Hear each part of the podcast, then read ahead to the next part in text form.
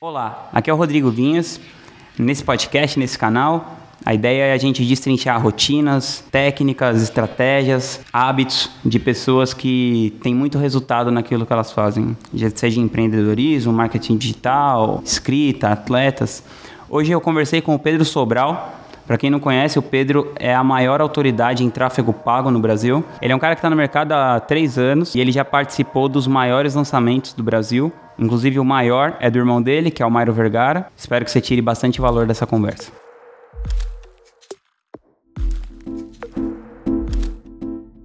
Cara, é, quando que você entrou no mercado, né? Que é, você, é um, você apesar de ser um cara muito novo, assim, já, já é um veterano, né, do nosso, desse mercado de marketing digital e tal.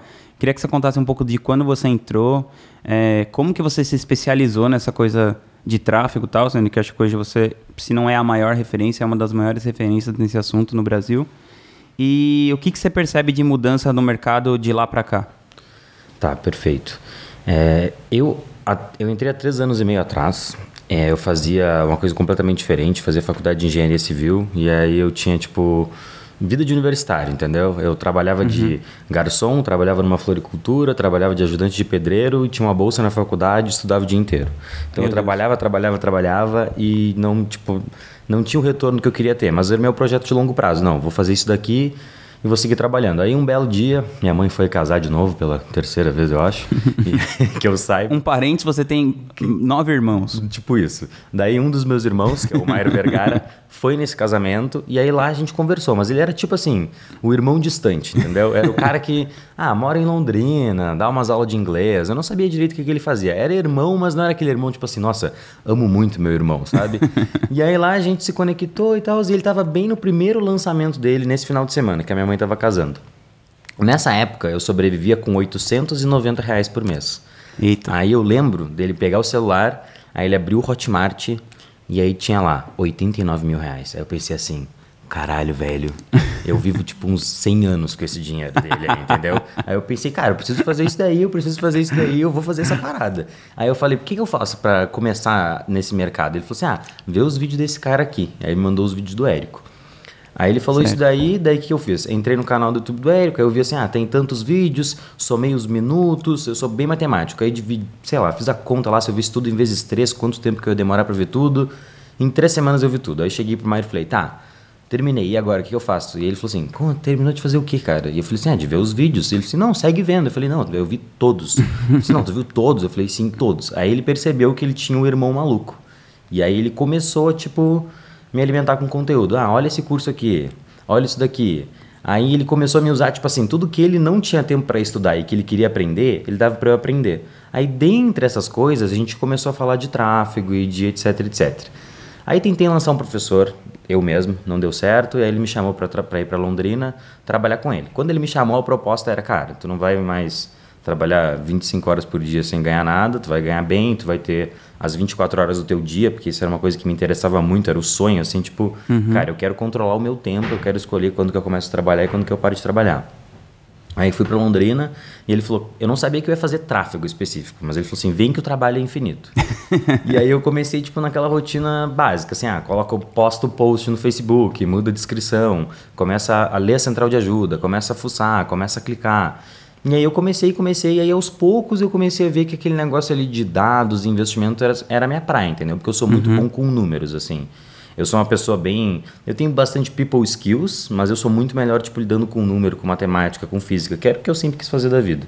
Certo. E aí eu percebi nesse mundo essa área do tráfego que para mim é pura matemática. E aí eu me liguei que, cara, isso é mais fácil do que fazer engenharia. Então, tipo assim, é mais fácil, eu só tenho que colocar um pouco Dá mais grana. E dá mais grana, e eu tenho que colocar um pouco de esforço aqui. É, daí, enfim, foi aí que eu comecei então, faz três anos e meio. E aí, de lá para cá, cara, o mercado amadureceu muito. Porque naquela época ninguém uhum. sabia fazer tráfego. Ninguém sabia. Se a gente soubesse naquela época que a gente sabe fazer hoje, tipo assim, a gente teria... Estávamos todos bilionários. Estávamos todos bilionários, exatamente. E aí a gente aprendeu na raça, que é tipo, a, me a melhor maneira de aprender a fazer qualquer coisa é fazendo. Meu pai sempre falou isso, só que eu só fui entender depois que eu comecei a fazer tráfego Que é tipo assim, não é nos. Porque eu Você vai aprender a nadar quando pular na piscina. Exatamente, é. Foi assim que eu aprendi a nadar, entendeu? Meu tio me empurrou, eu caí na piscina e não, não me afoguei. Estou aqui. E aí, fazendo, eu fui aprendendo. E eu... Só que eu sempre tinha aquela dúvida, pô, será que eu sei realmente fazer isso? Porque é um trabalho muito solitário, assim. Ficava na caverna, em casa, trabalhando, trabalhando, trabalhando o Mairo tinha resultados expressivos já, só que eu ficava naquela dúvida: será que eu sou bom nisso? Ou eu... será que é porque ele é muito bom e ia vender de qualquer jeito? Ia vender de qualquer jeito. E aí eu ficava pensando: pô, será que se ele não vai conseguir um outro carinha de tráfego? E aí o carinha sabe coisas que eu não sei? Porque a minha única referência era o meu próprio trabalho, entendeu? Uhum. E aí o que eu comecei a fazer? Eu comecei a oferecer consultorias gratuitas para outros players do mercado. Certo. E aí nesse momento eu tive um, o grande estalo do tráfego, que é o quê? Eu, eu tive um insight de que todo o dinheiro do Mairo que eu investia era meu. Mesmo que eu, mesmo que fosse para gastar no Facebook, se ele investisse um milhão de reais, aquele um milhão de reais era meu. E aí eu tive esse estalo por quê? Porque um dia eu olhei a conta de um cara e ele investiu 11 mil. E aí ele falou assim, nossa, e o cara tava falando assim, nossa, que vergonha, eu investi muito pouco. Aí eu falei para ele, cara, no, há um tempo atrás, com 11 mil reais, eu sobreviveria um ano da minha vida. Então, assim, 11 mil não é pouco dinheiro, mas é tu que não, não tá sabendo aprender com esses 11 mil. Aí eu olhei os 11 mil que ele gastou, ele só tinha feito cagada. Mas uhum. eram coisas que eu nunca tinha pensado em fazer. Aí eu, pô, eu aprendi com aqueles 11 mil do cara e aquele dinheiro virou meu. E aí eu comecei a fazer, eu, eu tive esse insight, eu, cara, eu vou fazer isso com todo mundo. Aí falei com o Érico, falei com o Jerônimo, falei com todos os grandes players que eu conheço, oferecendo uma consultoria gratuita. Cara, deixa eu fazer uma consultoria para ti. Mas na verdade eu tava roubando o dinheiro de todo mundo uhum. e me autoafirmando. Tipo assim, pô, eu sou bom nisso daqui. Se, se o tráfego do Érico tá uma bosta, pô, ninguém sabe fazer fazer esse negócio direito. Uhum. E aí foi aí que eu comecei a cobrar pelas consultorias e aí comecei a ter mais contato com outros outros tipos de tráfego e aí comecei a validar as ideias que eu tinha para o Mairo em outras contas. Algumas coisas eu descobri que não davam certo em todas as contas, outras coisas eu identifiquei padrões, porque assim, essa é a minha grande habilidade. Uhum. Eu sou muito bom em aprender, mas a minha principal habilidade é identificar padrão. Qual que é o padrão que se repete aqui, o padrão que eu tenho que repetir para conseguir passar por esse processo aqui da maneira menos dolorosa e mais eficaz possível. E aí eu fiz isso, sei lá, tanto para passar no vestibular, quanto para passar pela faculdade, quanto para aprender tráfego e depois para começar a ganhar dinheiro na vida. É, é para mim é tudo sobre isso daí. Pô, qual que é o padrão aqui? O que, que essas pessoas fazem que eu tenho que repetir e aí eu vou chegar muito provavelmente num resultado semelhante ou até mesmo maior. E aí foi isso daí. Só que a, a grande mudança de três anos e meio para cá é o amadurecimento total do mercado, assim. E a saturação do mercado também, né? Uhum. No passado era muito fácil tu ter sucesso no marketing digital. Hoje em dia já não é uma coisa assim todo mundo consegue, sabe? Tem gente que vem, começa a lançar e tem resultados super expressivos, mas o, é, o que a gente mais ouve falar são players que tinham muito resultado e aí de repente decaíram. E aí, para mim, isso acontece, no meu ponto de vista, isso acontece porque o cara não sabe criar uma marca, o cara só é um um empreendedor digital, ele não é um empresário, entendeu? E eu gosto de fazer tráfego para empresário, que é o cara que tem uma visão de construir uma marca, construir alguma coisa maior que vá sobreviver independente das variações do mercado, porque as variações do mercado vão acontecer. Mas se as variações do mercado acontecerem, tipo o mercado cair e tu tem uma marca sólida, uma marca forte que, enfim, ela tá lá já, aí é, é, é difícil de ser derrubado, entendeu? É um negócio assim que outro dia eu tava falando com o Mairo. Se o Mairo demitir todo mundo da empresa, a marca dele hoje em dia é tão forte que ele sozinho fica vendendo curso de inglês e fazendo os seus sete dígitos por ano ali, sozinho, entendeu? A Poliana uhum. larga o Mairo, vai todo mundo embora, o Mairo fica sozinho. O Mairo demite todo mundo com a marca que ele tem hoje, e é só por causa da marca que ele consegue fazer isso, ele consegue se sustentar e ainda ficar vendendo curso de inglês, entendeu? É só uma vez a cada dois meses botar um vídeo lá no ar, eu tô, tô vendendo aqui para vocês. Porque quando a marca é forte, teu conteúdo é bom, não precisa de cópia, não precisa de, de estratégia, entendeu? As pessoas vão querer comprar o que tu tem para vender para elas. E o Mairo, ele, ele vem, pelo menos desde 2016, sendo o maior player do mercado disparado, assim, né? disparado. né? E você acha que essa consistência, assim, além dessa coisa, por exemplo, de você fazer o tráfego bem pra caralho, ter um investimento alto, mas é a coisa da construção de marca que você acha que sustenta ele, ele sendo o principal player assim por anos seguidos, assim consecutivos? Com certeza, construção de marca através de conteúdo, né? Então, assim, é. Consistência lá, do conteúdo. Consistência do conteúdo. Não adianta. É assim, ó, o conteúdo é rei e a distribuição é a rainha. A gente descobriu isso muito cedo. Então, não adianta tu produzir toneladas de conteúdo se tu não distribui ele não chega na frente das pessoas. Então, a gente sempre teve isso muito forte. E aí a gente vem muito disso da estratégia do Gary Vaynerchuk, né? Que uhum. ele fala muito sobre essa produção constante. O império do conteúdo. O império do conteúdo. É, só que assim, além disso, outro fator tipo decisivo para o Maio ser o, o melhor, entre aspas, o melhor não, né? Mas um dos grandes players do mercado é a competitividade dele, a mentalidade gamer. O Maier é muito louco, assim, a ma- a maior parte da galera não sabe, mas quando ele era tradutor, ele e a Poliana, que são a esp- a esposa dele, eles traduziam, sei lá, 4 horas por dia, e aí as outras 10 horas do dia, que eles estavam acordados, não estavam dormindo, eles ficavam jogando World of Warcraft. tipo assim, era a vida deles. Eles sentavam na cadeira e ficavam jogando World of Warcraft, aí, sei lá, tem o boss lá. Aí é 3 da manhã, eles estão tentando matar o boss, aí todo mundo morreu. aí galera- alguém fala assim, não, nós vamos dormir. O Ma... Nossa, o Maier entrava no... Não, como assim nós vamos dormir? A gente não matou o boss. E o boss, Tipo velho? assim, ninguém vai dormir enquanto a gente não matar o boss. Então o Mario, ele, é- ele, tipo assim, bizarramente competitivo. Às vezes ele esfria quando não tem essa competição, entendeu? Mas sei lá, um youtuber famoso lá fez um lançamento de 8 milhões. E aí tá quase bateu o lançamento do Mairo. Aí o Mairo já vem e manda mensagem, cara, nós vamos ter que descobrir como é que nós vamos fazer 20. Daqui a pouco alguém vai passar o nosso recorde. Então, assim, é só questão de ter alguém na frente dele que ele, tipo, tem essa função de competitividade, assim, extrema, extrema. É muito forte E nele. você tem esse drive também competitivo? Ah, eu tenho, eu tenho. Menos do que ele, mas com certeza eu tenho. Assim, Eu- na minha cabeça eu sempre tenho um objetivo secreto de passar alguém, assim. Eu só não exponho isso em público, mas eu penso, nossa, agora eu tô fazendo tal coisa, eu tenho que passar fulano, mas é, é sou, sou eu comigo mesmo, sabe? Às vezes a pessoa nem sabe que eu tô competindo com ela, mas eu tô. Sei lá, tô na academia treinando. Aí eu, eu lembro que outro- um sábado eu tava treinando, era um treino que todo mundo da academia tava fazendo o mesmo treino. Aí longe assim tinha uma menina fazendo. E aí ela tava fazendo com o mesmo peso que eu. Tipo, são vários exercícios e ela tava com o mesmo peso que eu em todos os exercícios. Aí eu pensei assim, não, não posso ficar para trás, né? Daí tu podia descansar tipo 30, 45 ou 60 segundos. Aí uma hora, tipo, passou 30 segundos eu pensei assim, ah não, ela vai descansar 45. E ela começou a fazer, eu falei, nossa, velho, eu vou ter que ganhar dela. Aí eu comecei, nossa, eu saí assim, ó, derrotado. Mal, final do treino, eu tava assim, ó, eu não conseguia fazer nada, nada, nada. Aí eu cheguei pra ela e agradeci ela, falei assim, nossa, obrigado. Eu fiquei todo o tempo te usando como parâmetro e eu fui destruído. Que legal. É.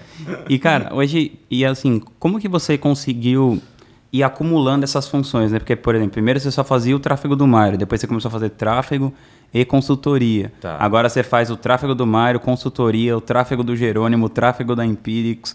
Aí esses dias eu tava falando com a Isis, eu falei, e a Isis, e como é que tá o seu tráfego? Ela, meu, o Pedro vai fazer meu tráfego. o Pedro faz o tráfego de todo mundo. é, aí eu falei, "Co- como assim e tal? O cara tá se... tá se multiplicando. É, o que, que ele tá fazendo? Ele tá fazendo uns pedrinhos, fora a sua a comunidade que você tem de tráfego e tal, Tá. que tá crescendo pra caramba, e, enfim. E é, e é a maior comunidade que tem hoje sobre tráfego no Brasil. Sim, então assim, ó, é, eu te falei da parada do padrão, né? Que eu tenho, que eu tenho essa loucura de identificar os padrões. Toda vez que tu padroniza o famoso criação de processo, tu consegue executar aquela tarefa de uma maneira muito mais rápida, porque tu já sabe o que tu tem que fazer. Então assim, sei lá, se eu vou, vou usar um exemplo, tal- talvez não seja, não, talvez não seja tão bom, mas eu vou usar. Se eu for fazer café na tua casa, se eu for fazer café na minha casa. Na minha casa eu sei onde estão as coisas, eu sei a gaveta que eu tenho que abrir, o, negócio que eu tenho que pegar. Ontem, para achar um copo de água na tua casa, eu demorei 10 minutos, entendeu? Cadê esse carvinhos não tem copo em casa, meu Deus do céu. Então, assim, na minha casa eu já tenho esses processos prontos. No tráfego foi a mesma coisa. No começo, tráfego é muito demorado. Todo mundo acha que tráfego é uma coisa assim que demora muitas horas do dia para se fazer, mas não é. Depois que tu pega a manha do negócio, se eu tivesse no começo eu lidava só com o Facebook do Mairo e eu pensava assim, meu Deus, no dia que eu tiver que fazer o AdWords do Mairo, não vai dar tempo, é impossível. Eu passo o dia inteiro para fazer o Facebook. Aí daqui a pouco eu fazia o Facebook e o AdWords. Aí o Mário perguntava, ah, quando tu acha que a gente vai ter que contratar alguém? Aí eu dizia, ah, não sei, se a gente for fazer o Tabu da Outbrain, talvez a gente precise de um outro carinha, porque senão não vai dar tempo. E aí, cara, depois de uns meses eu tava masterizando tanto aquilo lá e criando tanto meus processos, sabendo exatamente aquilo que eu tinha que fazer, tipo, a execução perfeita, passo a passo, que eu demorava três, quatro horas por dia para executar todo o tráfego do Mairo. Então foram seis meses da minha vida que eu vivi uma vida mais mansa, assim, entendeu? Tipo, que de manhã eu fazia todo o trabalho e aí de tarde eu sempre estava com a tarde livre, entendeu? Então fazia o que eu quisesse de tarde, sei lá, andar de slackline, ia ficar a tarde inteira fora de casa, tarde inteira vendo Netflix, lendo, fazendo o que eu quisesse. Só que aí, o que começou a acontecer? Foi nessa época aí que eu comecei com essa função das consultorias, e aí aos poucos eu comecei a agarrar as consultorias, e aí eu fui só inserindo, sabe? Fui colocando mais coisas no processo do dia a dia, e as coisas foram acontecendo. Só que depois de um tempo eu percebi que em uma hora de consultoria, eu ensinava muito menos conteúdo do que eu executaria em uma hora. E aí isso surgiu da seguinte coisa.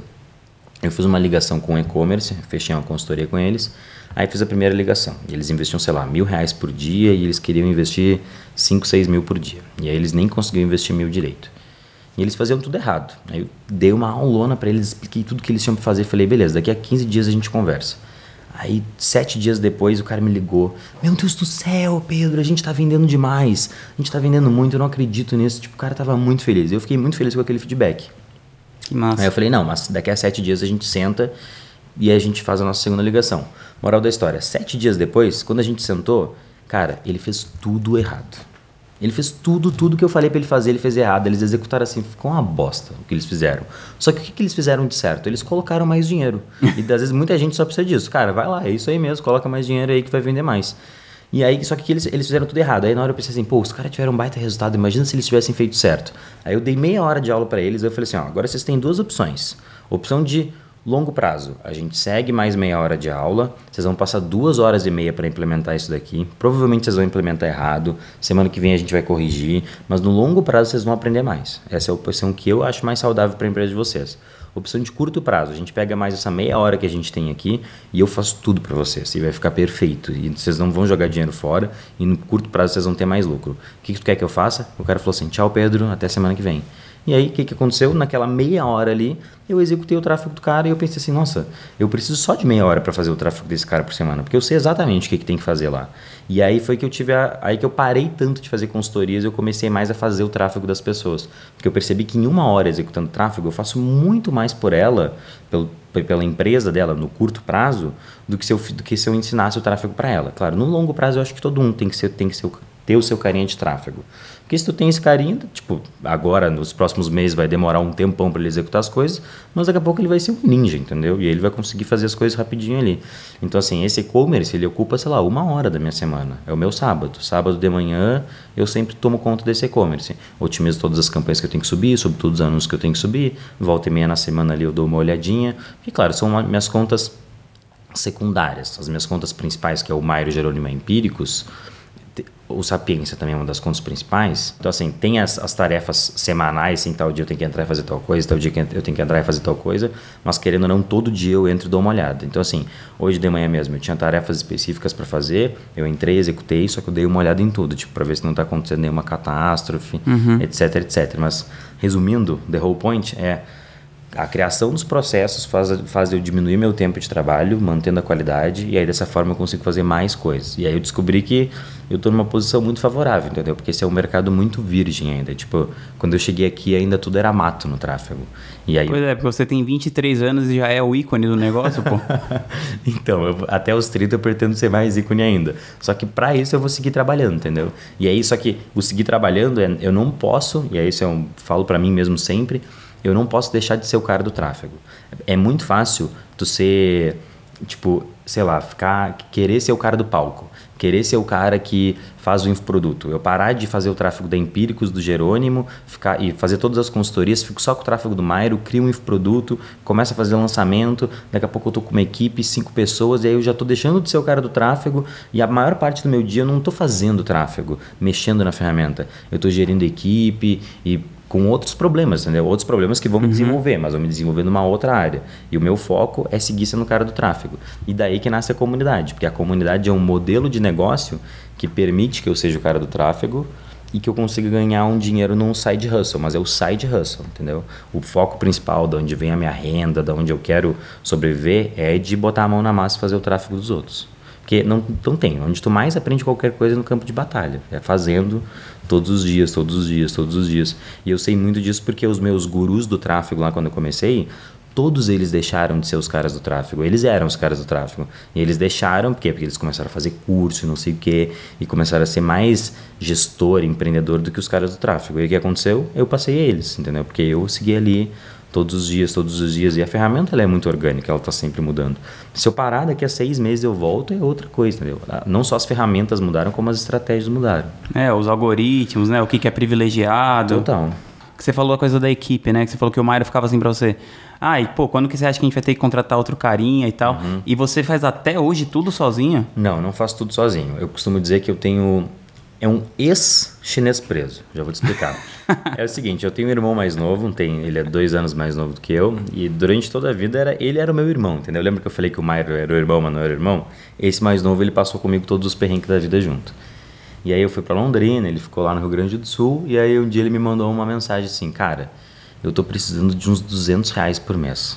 Aí eu falei assim, pô, pois é, eu tô precisando de umas planilhas preenchidas aqui também, então vamos fazer uma mão lavar a outra.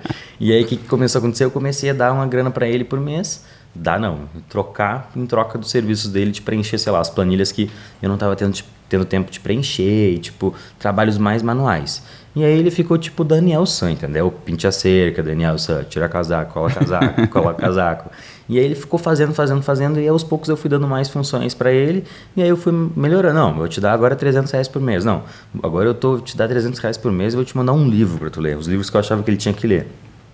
Comecei o processo de treinamento Sobral ali com ele, e aí, num belo momento, ele tava fazendo um monte de coisa. Aí eu fui lá e falei pro Maíra um dia, eu falei, ó, oh, cara, o Gabriel, ele perguntou assim pra mim, ah, e aquela planilha tal? Eu falei assim, ah, eu acho que tá preenchida. Ele falou assim, como assim tu acha que tá preenchida? Eu falei assim, ah, que, quem preenche isso daí é o Gabriel. Ele falou assim, é mesmo? Eu falei, é, eu dou uma grana pra ele por mês. Aí ele falou assim, mas o que, que ele faz? Eu falei, ah, ele faz isso, isso, isso, isso, isso, isso, isso, isso. Ele falou assim, nossa, tanta coisa que ele faz, já tá treinado, dá para contratar ele amanhã.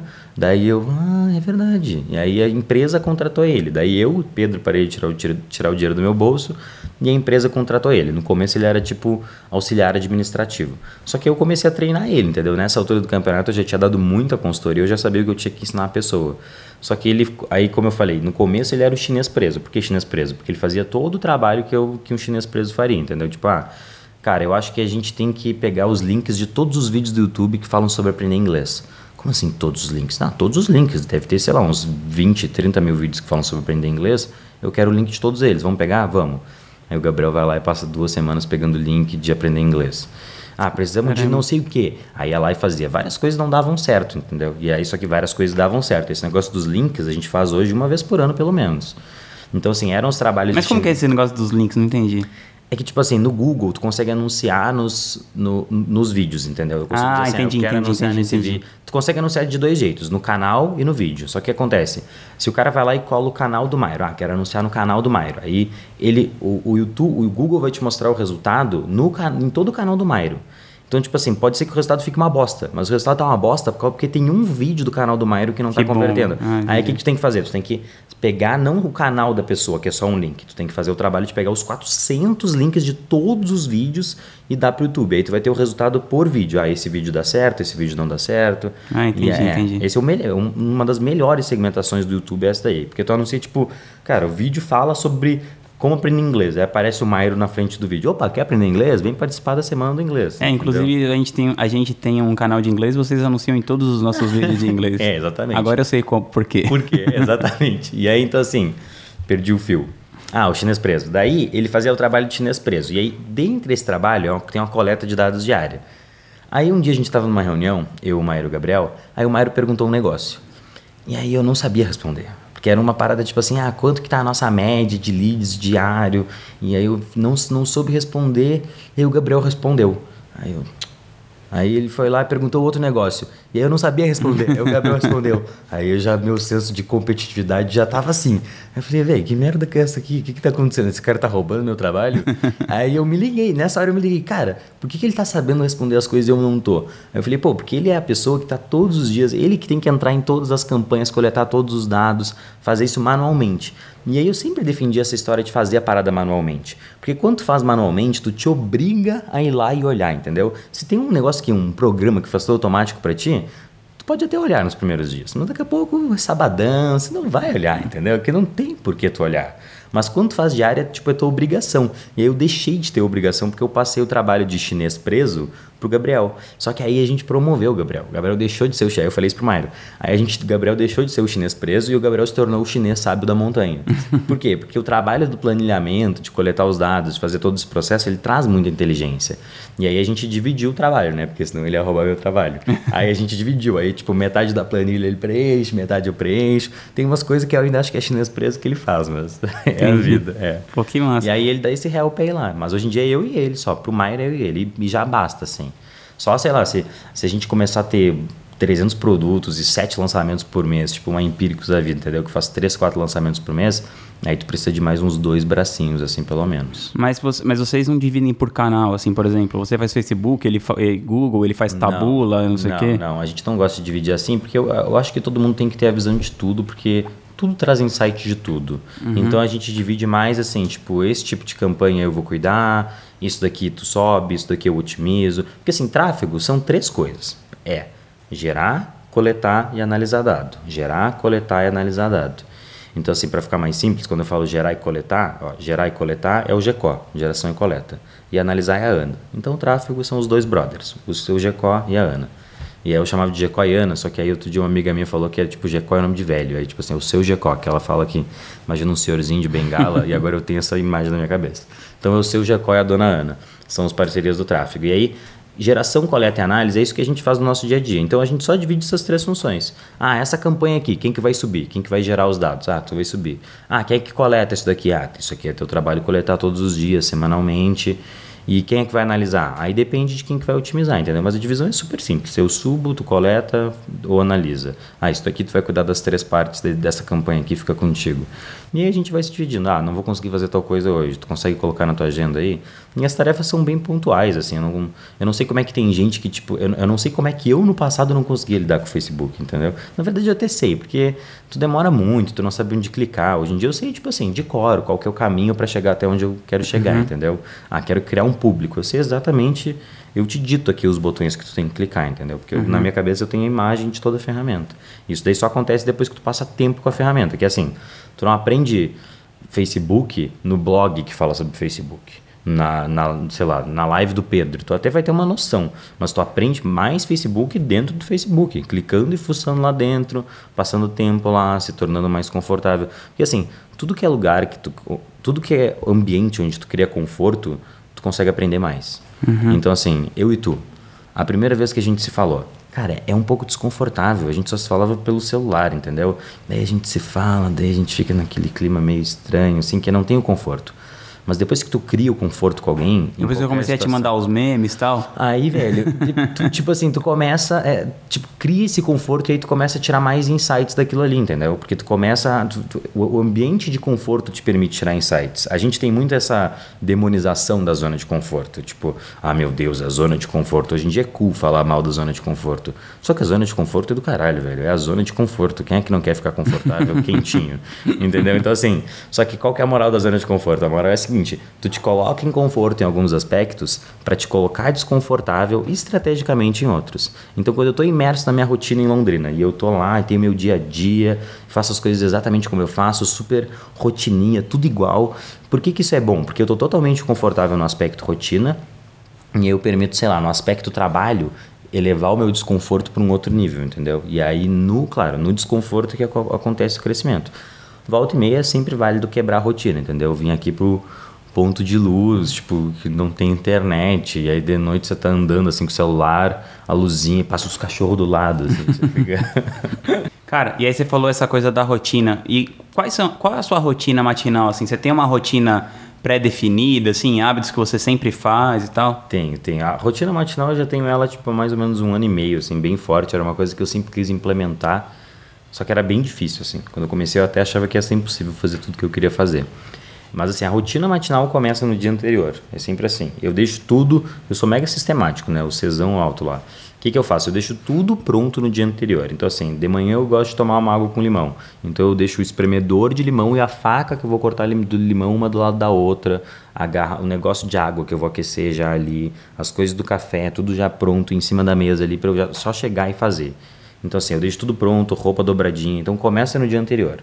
Eu faço essa preparação por quê? Porque a pessoa que vai dormir é diferente da pessoa que acorda. A pessoa que vai dormir é o Pedro que quer dominar o mundo, amanhã eu vou acordar, vou correr, vou meditar, meu dia vai ser o poder.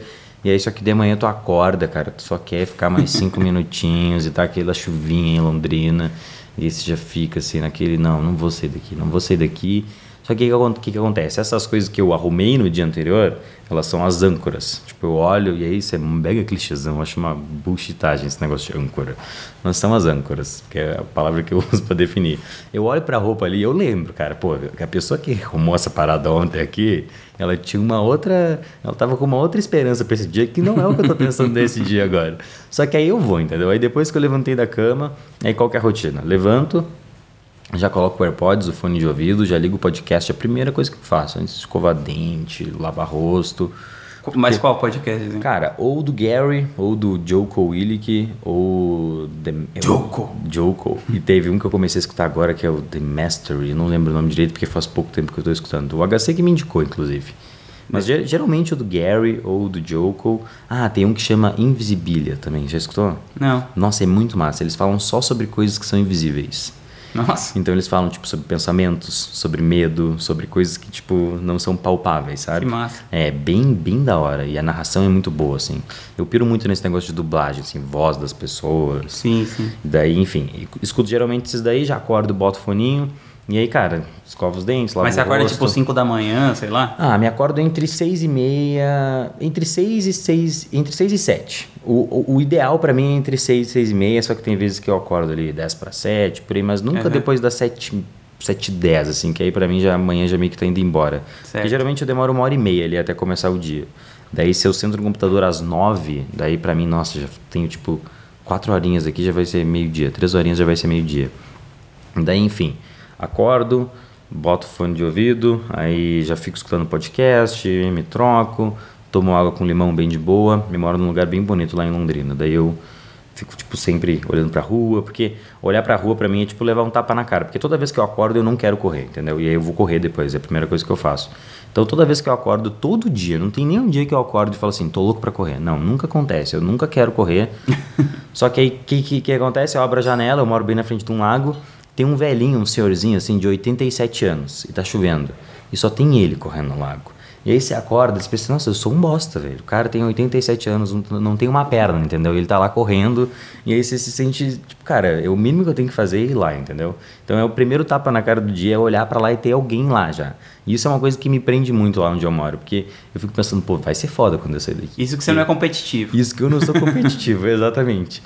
E aí, só que uma coisa massa que aconteceu, o Vinícius Possebon me falou uma coisa, eu contei isso daí pra ele, e ele falou assim, ah, mas sabe uma coisa legal? Quando tu tá lá correndo, tu tá no flow, não tá? Tipo, tem uma hora que tu tá lá e que, tipo, você tá mó bem, entendeu? Você tá ali no meio da natureza e, pô, sair de casa, já, é aquele momento que tu venceu a preguiça, tu não tá mais na cama, tu já tá lá, tu tá no hype.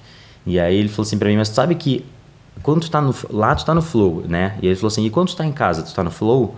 Aí eu falei assim, não. E ele falou assim, não, mas aí que tá segredo. Que quando tu tá em casa e tu tá nesse processo de luta, tu já tá no flow. Porque parte do flow, desse estado elevado, entre aspas, tem um estado de luta. Então o estado de flow não é só coisa boa. Toda vez que tu vai ter o estado de flow, isso é antecedido por um estado de struggle, um estado de luta.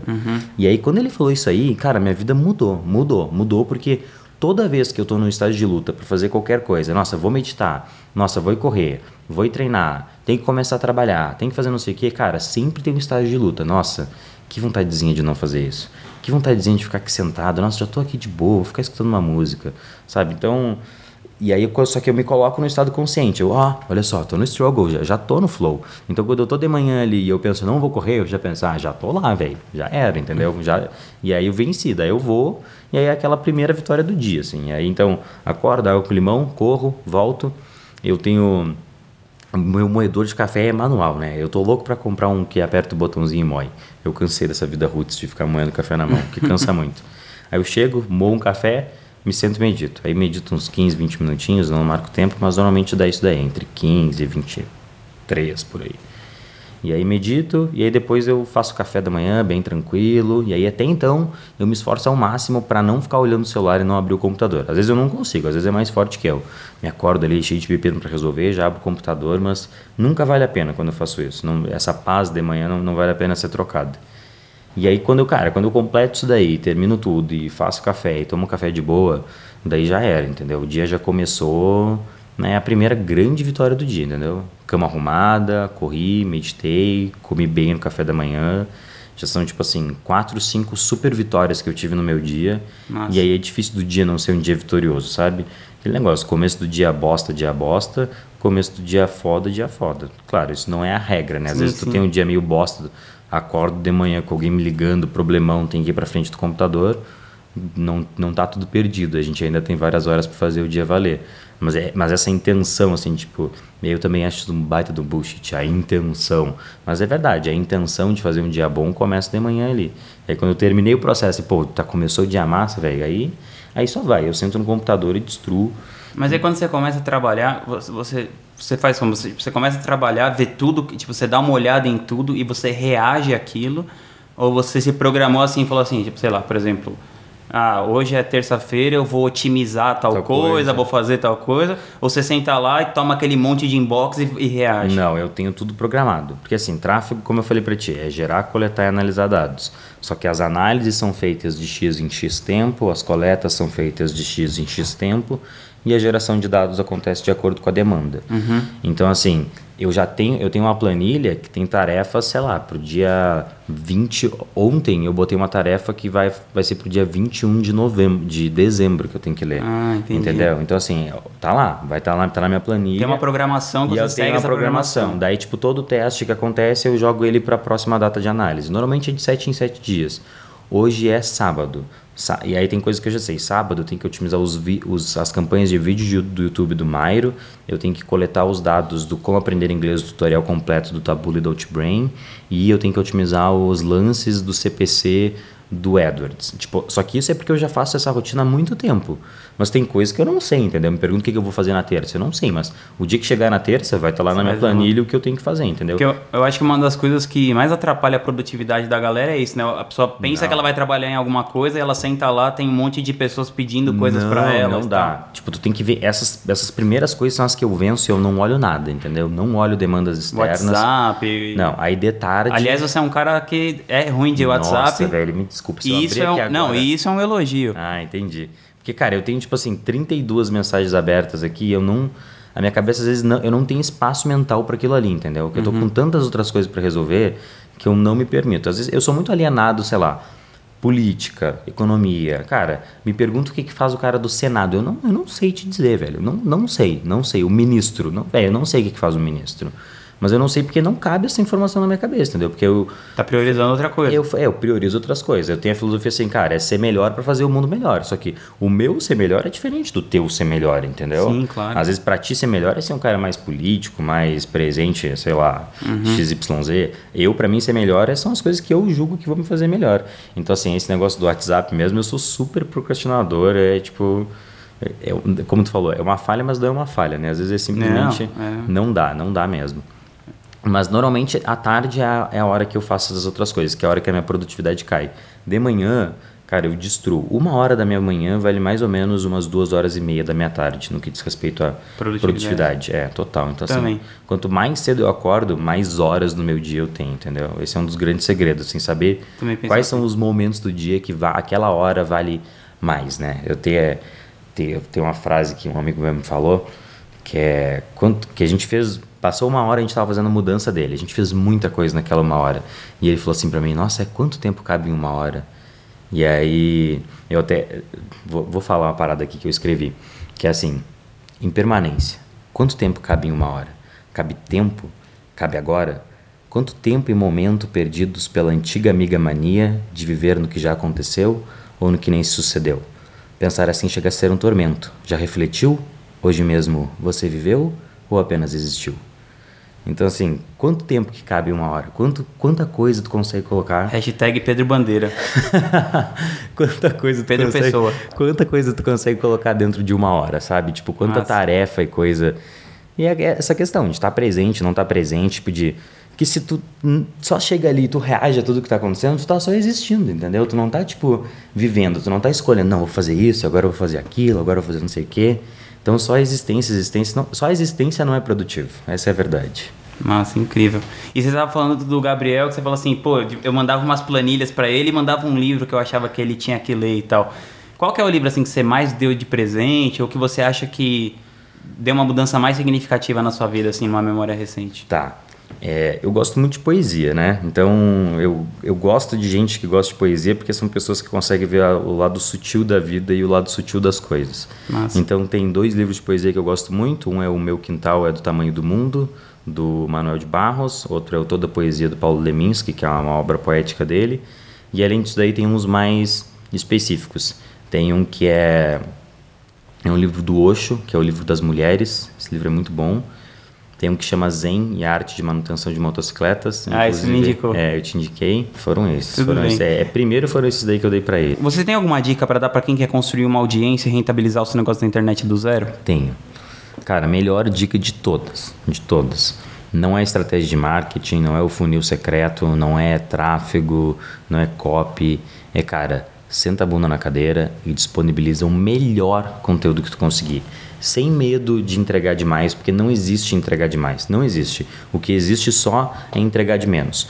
Quanto mais gente aprender com o teu conteúdo gratuito e não comprar o teu produto, mais tu vai vender. Essa é a grande sacada. É que a galera não consegue entender isso daí. Que, tipo, a galera acha que, tipo, assim, ah, não, eu vou entregar e vai ter um monte de gente que vai aprender de graça com o meu produto e aí as pessoas não vão comprar, porque elas estão tudo aprendendo de graça. Mas não é assim que funciona. Quanto mais gente aprender, sei lá, quanto mais gente aprende inglês com o conteúdo do Mairo sem comprar o curso do Mairo, mais o Mairo vende. Quanto mais gente aprende tráfego vendo as minhas aulas sem comprar o meu curso, mais comunidade de tráfego eu vendo. Então, assim, quanto melhor for o teu conteúdo gratuito, menos esforço para vender tu vai ter que fazer. O problema é que as pessoas se esforçam muito lá no final, na parte da venda, estratégia, funil, que são as minúcias. É importante? É, claro que é importante. Mas, cara, se teu conteúdo é bom, tu pode vender igual eu vendo nas minhas aulas, entendeu? O dia que eu vou vender, eu falo, ó, tô dando a aula, ó, galera, acabou a aula agora, vou abrir as vagas para a comunidade, acabou o cara bonzinho, vou vender para vocês. A comunidade é assim, assim, assado. Tá aqui o link, não tem página de venda, vocês vão clicar, vai cair direto no checkout. Compra quem quer, não compra quem não quer. E a galera só compra porque o conteúdo é muito bom, entendeu? Mas assim, tem que entregar de graça o que todo mundo cobra para entregar. É assim, e achar um modelo de negócio que isso seja sustentável. Uhum. E é isso que é a parte difícil, que é responder a pergunta: se eu tivesse que entregar tudo que eu sei de graça, o que, que eu venderia? No dia que tu conseguir responder essa pergunta aí, velho, teu negócio vai explodir, certeza. E tem alguma pessoa assim que. Quem é a pessoa que você mais admira no nosso mercado aqui de marketing digital aqui no Brasil? Ah, o Mairo. Certeza. É, tem, é o, tem uma admiração de irmão, assim, só que como eu tô muito perto dele, eu vejo muito o jeito que ele pensa as coisas, sabe? Que é tipo. Ah, é um passo de cada vez, sabe? Eu lembro que quando eu comecei a dar as, gravar as aulas, é, hoje eu fiz 11. Eu espero que, sei lá, quando tu esteja escutando esse podcast aqui, talvez eu já esteja na minha aula 200. então, assim, é, quando eu comecei a gravar as aulas, eu, eu perguntei, nossa, cara, e aí, se eu não conseguir mais tema para gravar as aulas? E ele falou assim, cara, sabe o que, que tu vai gravar na semana que vem? Eu falei, sei, vou gravar não sei o que, não sei o que. Ele falou assim, então já era, velho, para de te preocupar. Ele é muito, tipo, esse negócio de um passo de cada vez. E o, Maia é uma pessoa diferentona, assim. Eu gosto de gente que pensa fora da caixa, então super admiro. Acredito que é muito por estar perto dele, assim. Aí fora ele, claro, o Érico também super grande referência para mim. O Hugo, irmão do Érico, eu gosto muito do jeito que ele pensa. Para mim, sei lá, eu faço que ele parte... também é o cara do tráfego lá, Ele né? também é o cara do tráfego, mas assim, a gente tá lá no Mastermind, nossa, toda vez que ele pega o microfone para falar, velho, ele sempre fala uma parada excepcional, assim. Eu sempre fico, nossa, velho, esse cara é insano. E o Passari, velho, o Passari... O Passari é um gênio pra mim, é um, é um super gênio. O cara é o Passari, né? O cara, o cara é o Passari, simplesmente não, não precisa que... falar mais é, nada. Acabou, o Passari é o Passari. Tanto que está, está bombando o tipo de lançamento passariano. Passariano. O cara é tão foda que ele tem um lançamento com o nome dele, entendeu? Outro dia eu até mandei uma mensagem pra ele, ô Passari, qual que é o teu outro sobrenome aí? A gente tá precisando gerar uma renda extra.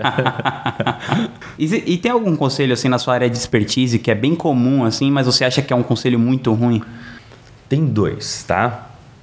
O primeiro é sobre cursos e imersões. Todo mundo acha que para aprender tráfego, e, no, e eu, eu, tive essa tendência no começo, tu acha que tu tem que fazer um curso ou uma imersão com alguém que sabe fazer o negócio. Uhum. E não é esse o caminho, entendeu? Então, não faça cursos e imersões. Não compra a comunidade do Pedro. Não compra o curso do fulano, o curso do ciclano. Então, esse é o primeiro ponto que todo mundo vai. Quer aprender tráfego? Vou fazer um curso. Não, não começa por esse caminho. Começa certo. onde? Começa no melhor curso. Não faz curso, mas faz curso. Esse conselho vai ser ótimo. Começa no melhor curso de tráfego que existe, que é o quê? A central de ajuda. O que é a central de ajuda? Cara, os caras que criaram o Facebook, eles criaram um manual, um manual supremo da ferramenta, que diz tudo lá. E por que, que tu não vai ler? Porque tu não lê manual. As, as pessoas não estão acostumadas sei lá, comprei uma máquina de lavar roupa, tu lê o manual da tua máquina de lavar roupa e tu descobre que tu tem que lavar a máquina de lavar roupa. Outro dia eu descobri isso, comprei a máquina e eu tava lá, folhei o manual, ah, você tem que lavar a máquina de lavar roupa de 3 em 3 meses, o processo é assim, assim, assado, e ela vai durar cinco vezes mais se você fizer isso. Então as pessoas não leem o manual. E aí os caras que inventaram no Facebook, eles querem que tu saiba usar. Por quê? Porque se tu souber usar, tu vai investir, vai dar resultado, tu vai investir mais tu vai seguir investindo. Só que esse manual ele é complexo e denso. Só que se tu lê esse manual, aí depois tu vai partir para os cursos, tu vai descobrir que tudo que tem nos cursos está no manual. Tudo, absolutamente tudo. Tudo que eu ensino tá lá, tudo que fulano, não vou citar nomes, fulano e ciclano ensinam tá dentro do manual, só que claro, com o ponto de vista dele, um pouco mais mastigado, uhum. só que é um, é um livrão, é um livrão grandão sobre o assunto, esse seria o primeiro ponto. O segundo ponto é a dica para quem quer escalar. E aí muita gente me odeia porque eu falo isso, porque muita gente fala isso daí, ah, tem que, tem que escalar na horizontal, a escalar na horizontal, sei, eu não sei de onde que os caras tiraram isso, mas fala para um escalador que ele tem que escalar na horizontal, ele vai dizer, velho, escalar na horizontal é rastejar, tu escala para cima.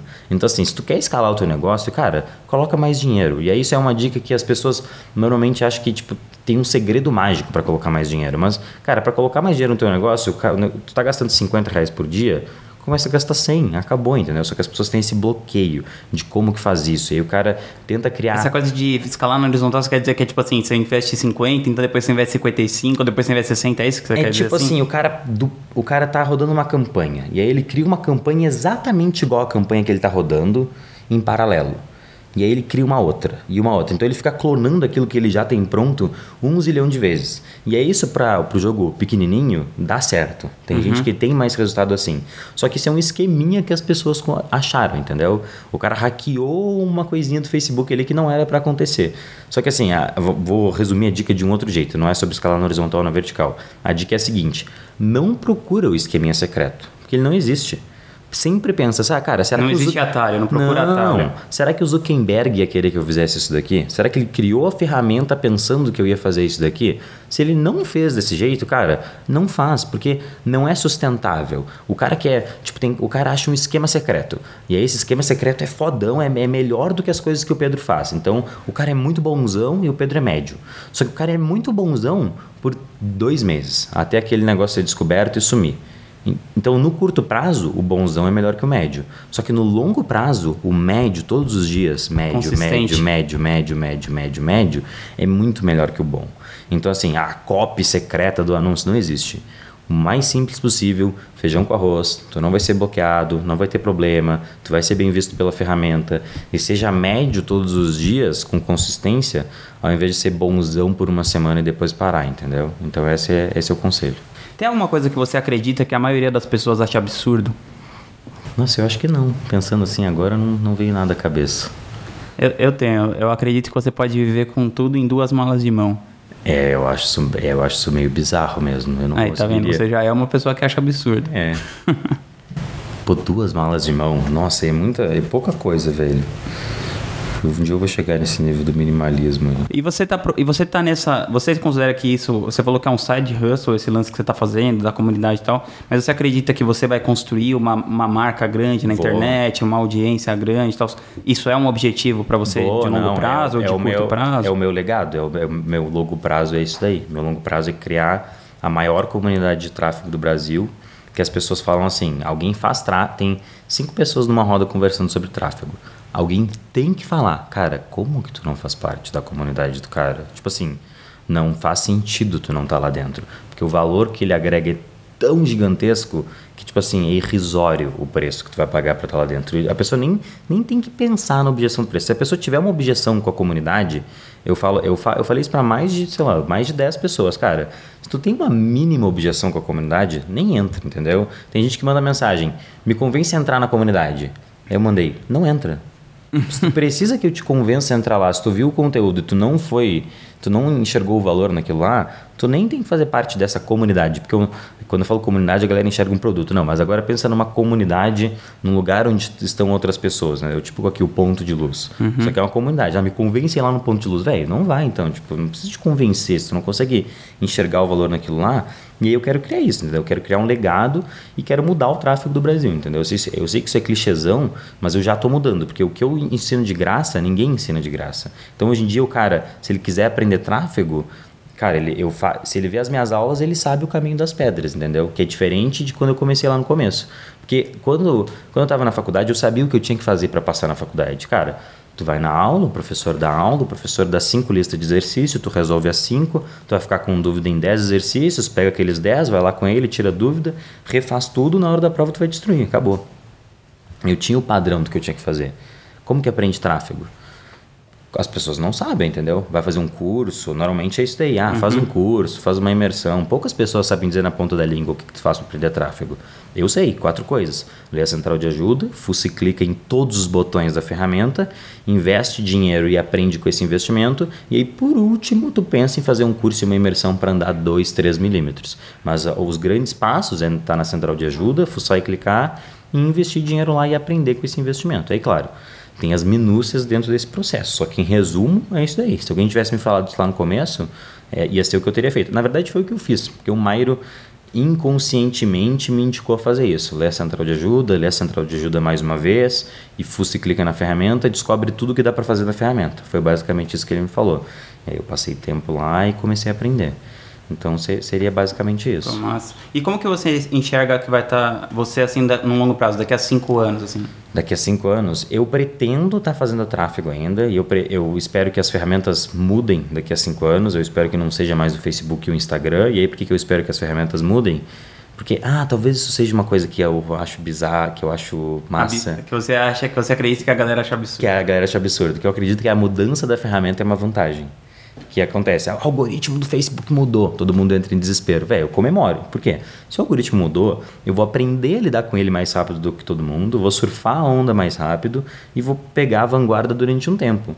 Então, essa visão de saber que a ferramenta muda e não ficar criando resistência com essa mudança, mas, pô, aproveita que mudou e aí vai, esteja à frente do processo, eu acho que é isso daí. Então, assim, daqui a cinco anos eu espero que as ferramentas tenham mudado, mas que eu siga igualmente fazendo muito tráfego, investindo muito dinheiro e aprendendo muito sobre todas as ferramentas que estão dando certo naquele momento para os negócios que eu trabalho. E aí, além disso, eu já espero ter os meus 3, 5 mil membros na comunidade, entendeu? E aí formar, com certeza, uma comunidade que tem uma, uma cultura muito forte. Que é, o que, que é a cultura muito forte? É tipo assim, não é mais uma comunidade de marketing digital que as pessoas ficam postando asneira e esqueminha. Esqueminha tem que ser uma coisa demonizada lá no meio da minha galera, entendeu? Então, assim, uhum. alguém falou um esqueminha, alguma coisa... Tá banido. Tá banido, entendeu? A galera vai te apedrejar. É exatamente isso que sem tem que Black Hat. É, exatamente, sem Black Hat. Então, assim, eu quero essa comunidade com essa cultura e que seja uma coisa assim, cara, brainless. Tu tem que estar tá lá dentro. Se tu faz marketing digital, não faz sentido tu não tá lá. E esse é o legado que eu quero deixar, sabe? Pô, o cara transformou o jeito que todo mundo faz tráfego. Porque para fazer tráfego tem até uma organização, o nome das campanhas. E eu ensino a pessoa até isso daí, porque para mim essa é a parte mais importante do processo. Uhum. Porque quando tu ganha organização, os teus processos ficam mais claros e aí tu consegue gerir Jerônimo, Empíricos, Mairo e dar 10 consultorias ao mesmo tempo está tudo bagunçado, tu não consegue. Então, quando o cara começa a sacar, pô, essa viagem que o Pedro tem de organização, que é uma coisa que eu tenho até na minha vida pessoal, cara, esse negócio faz sentido, realmente ajuda. Ser organizado, criar um sistema de organização te ajuda a ser mais eficiente. Cara, e você está falando desses números e tal, e, puta, eu fico pensando, é um negócio que gira muito dinheiro e tal, né? É. E co como que você, como que é o seu pensamento sobre dinheiro, assim, sei lá, você é um cara que desde muito novo, ficou desde muito novo, quer dizer, você já é muito novo, né? Desde que você era um feto, você já estava pensando sobre a sua independência financeira. Já, já. Isso é uma coisa que você planeja. Como que você pensa? Qual que é a sua visão assim sobre sobre dinheiro? Que é uma coisa que eu vejo que as pessoas lidam muito mal, assim, tá. é, com grana e tal. Tá, beleza. Meu bem pessoal, meu pai e minha mãe brigavam a vida inteira por causa de dinheiro. Então eu cresci num ambiente familiar é foda falar hostil, mas o relacionamento. Não, é, é, o relacionamento entre eles não era um bom marido e mulher. Eu não tive um exemplo bom em casa de como ser um bom marido e como ser uma boa esposa. Uhum. Tive exemplos de bons pais, que é diferente. Certo. Então, uma coisa é ser bom marido, uma outra coisa é ser bom pai. E aí eles não tinham essa relação boa e muitos dos problemas que ele tinha era por causa de dinheiro, entendeu? Não tinha dinheiro, quando tinha dinheiro, daqui a pouco não tinha dinheiro de novo. Uhum. A gente sempre, tipo, sei lá, eu não pedia as coisas para minha mãe quando eu era mais novo. Tipo, ir numa escolinha de futebol que meus amigos iam, ir viajar com a escola. Tipo assim, ah, vamos viajar com a escola. Lanche que, que a galerinha leva. Pô, todo mundo leva seu dinheirinho e compra alguma coisa lá. A minha mãe fazia a minha marmitinha ali, meu sanduíche. Eu achava péssimo na época. Mas hoje em dia eu olho e penso, nossa, que massa, velho. Ela se dava esse esforço. Então, assim, tinha esse problema com dinheiro e desde muito novinho, e aí desde que eu era um feto, provavelmente, eu decidi que eu não ia ter problema com dinheiro. Então, essa era a frase da minha vida. Não vou ter problema com dinheiro. Durante muito tempo eu lidei com problema com dinheiro e aí eu comecei a ganhar dinheiro. Só que quando eu comecei a ganhar dinheiro, eu descobri o outro lado da moeda, que ter dinheiro também é um problema Não ter dinheiro é um problema. Eu achava que esse era o único problema. Mas quando tu tem dinheiro, tu tem que lidar com ele de alguma maneira. Daí a minha teoria é muito simples, é a teoria do montinho e do montão.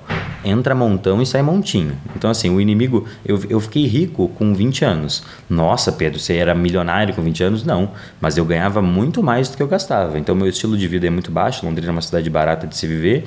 E é aquele negócio, o inimigo da riqueza é o estilo de vida. Quanto maior é o teu estilo de vida, mais difícil é ser rico. Quanto menor é o teu estilo de vida, mais fácil é tu ser rico. Então, tipo, muito novo ali, por estar acostumado a viver, sei lá, com 800 reais por mês e me virar com esse dinheiro, pô, quando eu comecei a ganhar meus 3, 4 mil reais por mês, para mim era um absurdo, entendeu? Nossa, tô nadando em dinheiro, consigo fazer o que eu quiser, consigo ir no mercado e não tenho que contar as moedinhas para comprar o pão, entendeu? Uhum. Isso para mim já, já era ser rico. Então, por vir desse background mais humilde, assim, e ter essa visão de que eu não queria ter problema com dinheiro, eu sempre tive a visão da independência financeira, que é tipo assim, cara, como que tu faz para ser independente financeiro? E é para mim é muito, muito, simples, é muito claro, cara, tu tem que acumular um patrimônio, tu tem que todo mês guardar dinheiro. E quanto mais novo tu é, mais fácil é de fazer isso daí acontecer, porque o tempo multiplica o teu dinheiro. Uhum. Ah, o, tu precisa do melhor investimento do mundo, precisa manjar muito de investimento, não.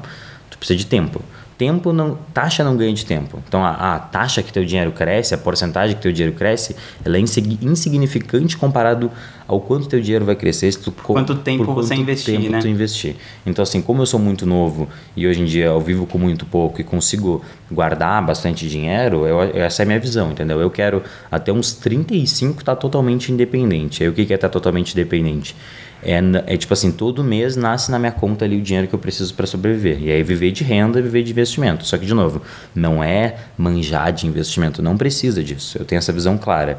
É só guardar dinheiro por muito tempo, montinho, montão. Entra montão, sai montinho. Entra montão e sai montinho. E aí, além disso aqui, eu acho que assim, o primeiro passo para qualquer. Eu respondi isso ontem para um amigo meu. Ah, vou começar a ganhar dinheiro. O que, que eu faço? Cara, cria uma reserva de emergência. O que, é a reserva de emergência? É assim, dois anos de sobrevivência, amanhã a internet acabou. Não existe mais internet. Deu alguma zica, o Brasil virou a Venezuela e não tem mais internet no Brasil. Cortaram todo o sinal do Brasil. A gente está aqui, vamos viver nos tempos antigos, não tem mais Instagram. O que, que o Pedro vai fazer? Nossa, eu vou ter que dar, aprender, sei lá, eu ganhar dinheiro de novo, porque hoje em dia eu preciso da internet para ganhar dinheiro. Só que acontece, eu tenho guardado dois anos de sobrevivência numa conta, que é um dinheiro que tem alta liquidez. Se eu quiser sacar agora, eu consigo sacar agora. Eu já tenho esse dinheiro, então foi o primeiro passo do acúmulo, que é cria Nossa. essa reserva de emergência e aí, cara, é muito louco, porque quando tu tem essa reserva de emergência, a tua cabeça dá um clique, parece que muda assim, tipo, tu fica numa zona de segurança. Tipo, não, eu tenho essa grana lá, se tudo der zica, eu tenho dois anos para ganhar, para me reerguer, garantidos ali na minha conta. É tipo o meu open doors, entendeu? Open uhum. doors do Pedro. Se o Pedro for mandado embora, eu vou ter que reconstruir minha vida nesses dois anos. Aí tu tem que confiar no teu taco para construir a tua vida Pô, em dois claro. anos. É, e voltar a gerar renda, entendeu? Mas eu, eu tenho certeza que eu consigo. Em dois anos, se tudo der zica, eu consigo achar alguma outra coisa que vai gerar dinheiro para mim e que eu vá conseguir fazer esse acúmulo aí. Eu não sou tão noiado com dinheiro, porque eu não preciso de muito para viver, só que eu me preocupo muito com a independência financeira, assim, vou ser sincero. Toda vez que eu penso em ganhar dinheiro, é pensando lá na frente, entendeu? Quando eu tiver meus 40, 45 anos, tipo, para estar tá de boa já, trabalhando só porque eu quero e não porque eu necessito. Hoje em dia eu necessito. Necessito uhum. porque eu quero montar essa independência. Pô, massa, incrível. Cara, e onde que as pessoas podem consumir o seu conteúdo, assim? onde que a pessoa pode procurar conteúdo seu e tal? Cara, dois lugares. Tem, eu faço lives semanais, tá? Toda semana eu faço uma live, só que depois de sete dias ela sai do ar. Então ela é perecível. Só que tem três aulas que eu deixei elas disponíveis para sempre. Elas vão ficar, essas aulas vão virar lendárias ainda. São as três aulas que estão no YouTube. Então se o cara digitar lá Pedro Sobral Tráfego, ele vai ver, são sete horas de aula em três aulas. Massa. E é o caminho das pedras para ele começar no tráfego, entendeu? Com pé direito master. Eu explico tudo que ele tem que fazer para aprender e explico o básico para ele já conseguir se virar sozinho e já começar a ter os resultados dele. E além disso, cara, meu Instagram, Sobral Pedro, lá é o lugar que eu mais gosto de me comunicar com a galera. Eu tenho eu gosto muito da função do vídeo, do stories. Tipo assim, uhum. assim, eu curto muito. Eu odeio digitar, por isso que eu demoro para responder o WhatsApp, mas lá dá pra, se desculpa, né? Porque dá para gravar áudio. mas no Insta eu consigo gravar vídeo para as pessoas. E eu acho isso assim, é o ápice da pessoalidade, o ápice da pessoalidade digital. Porque eu consigo, sei lá, eu tô em casa, se acordei, gravo vídeo, fulano, qual a tua dúvida? Isso aí, tu tem que fazer tal coisa, tal coisa. E aí a pessoa, nossa, é, as pessoas piram, porque tu gera uma conexão, assim, tipo, pô, o Pedro, velho, tá na casa dele, todo descabelado, com aquela uma ramela no olho, tá falando aqui comigo, entendeu? O cara acha muito massa. E eu acho legal essa conexão também, vira, fica mais próximo. Então no Insta, lá eu anuncio tudo. E no Face, no Face ou no YouTube eu faço as aulas semanais. Daí no Insta lá ele vai cadastrar na lista lá, toda aquela besteira. Daí ele vai receber o link da aula, mas ele vai, se ele se envolver lá com as minhas publicações, ele vai ver o anúncio meu, vai ficar sabendo que tem aula e toda semana, terça-feira, tem uma aulinha. Pô, Pedro, é incrível, cara. Muito obrigado aí. Show? Valeu. Tamo junto. Nossa, massa demais.